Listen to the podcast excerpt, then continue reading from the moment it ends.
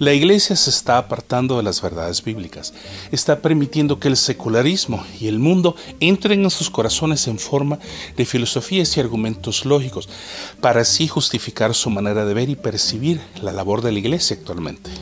La batalla entre el bien y el mal ha terminado, ya que ahora luchamos no contra lo malo, sino contra lo menos malo y nocivo. Es una batalla entre lo malo y lo peor, ya que hemos reducido nuestros servicios y adoración únicamente para complacernos a nosotros mismos, en lugar de enfocarnos en aquel que dio su vida por nosotros. Esto es, la iglesia, lo bueno, lo malo, lo feo y lo peor está por venir. El éxito en la iglesia actualmente se mide de la misma manera que en el mundo.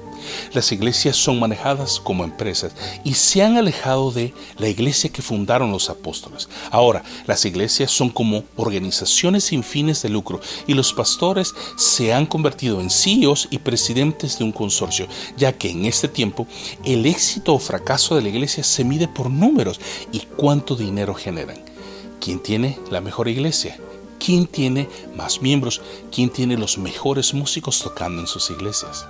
Actualmente, la iglesia que llamamos hoy se parece cada vez menos a la que Jesucristo fundó.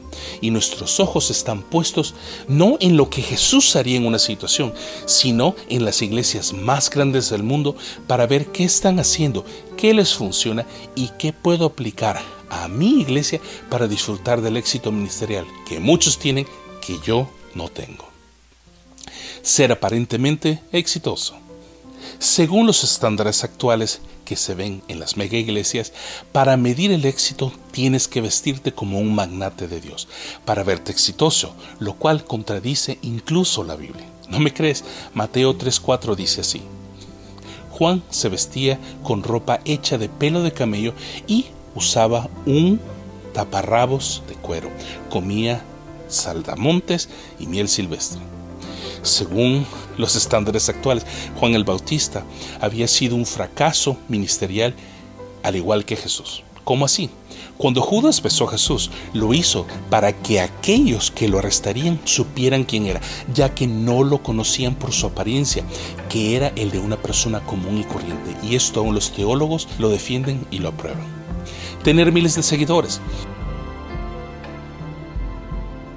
Según los estándares actuales, para ser exitoso y tener una iglesia exitosa, debes tener miles de seguidores, lo cual contradice la Biblia en dos ocasiones diferentes desde dos perspectivas distintas. En primer lugar, según los estándares actuales, el mártir de la iglesia Esteban fue un rotundo fracaso, ya que murió sin legado, sin haber fundado una mega iglesia y sin seguidores, ya que fue apedreado según lo relata el libro de los Hechos, capítulo 7, versículos 57 y 58. Incluso, según los estándares actuales, Jesús arruinó su ministerio cuando, después de haber alimentado los cinco mil y haber caminado sobre el agua, le dijo a las multitudes que se alejaran de él.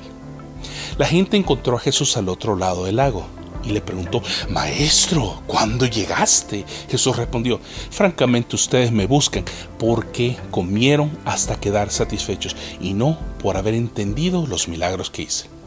El versículo 66 continúa diciendo, desde ese momento muchos de los que seguían a Jesús lo abandonaron.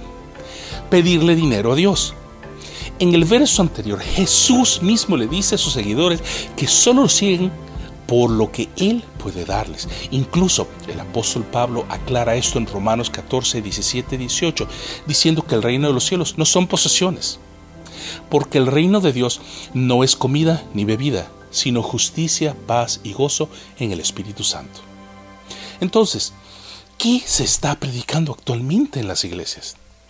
La verdad es que la filosofía humanitaria y materialista se ha infiltrado en la iglesia tan sutilmente que muchos ya no pueden distinguir entre la verdad y la mentira. En la parte superior de su pantalla verá el enlace para el video Los peligros de no saber distinguir entre la verdad y la mentira, donde hablo de este tema más profundamente. Pues, aunque andamos en la carne, no militamos según la carne, porque las armas de nuestra milicia no son carnales, sino poderosas en Dios para la destrucción de fortalezas, derribando argumentos y toda altivez que se levanta en contra del conocimiento de Dios y llevando cautivo todo pensamiento a la obediencia de Cristo. Lo que debemos saber es que La iglesia tiene que regresar nuevamente a las verdades bíblicas y mantenernos fieles al propósito de la iglesia, que es hacer discípulos. Necesitamos recuperar la esencia de la iglesia primitiva, que era un lugar de amor, aceptación y perdón. Sepa usted que la pelea de nuestras vidas en este momento es en contra de argumentos filosóficos que se han infiltrado en la iglesia y aparentemente para muchos líderes actuales ya ni siquiera la Biblia es suficiente para ellos, ya que tienen que acudir a otros libros para así poder inspirar y animar a la iglesia. No olvidemos que la razón por la que Dios estableció el tabernáculo de reunión fue la adoración a Él. Nunca fue para hacernos sentir bien ni mucho menos para aplaudirnos por nuestro éxito en la vida. Así también vosotros, cuando hayáis hecho todo lo que os ha sido ordenado, decid, siervos inútiles somos. Volvamos a leer lo que la palabra de Dios dice acerca del tabernáculo de reunión que Dios le reveló a Moisés y encontraremos allí literalmente que según el relato bíblico nuestras iglesias actuales se asemejan más a un espectáculo de luces y colores que a un lugar de adoración, de gloria y honra exclusiva a Dios. Pidámosle a Dios que nos ayude a reenfocar nuestros ojos en las cosas de arriba, en donde está Cristo, a la diestra de Dios, y que su iglesia, su esposa, vuelva en sí misma y corrija todo lo malo, lo feo y lo peor.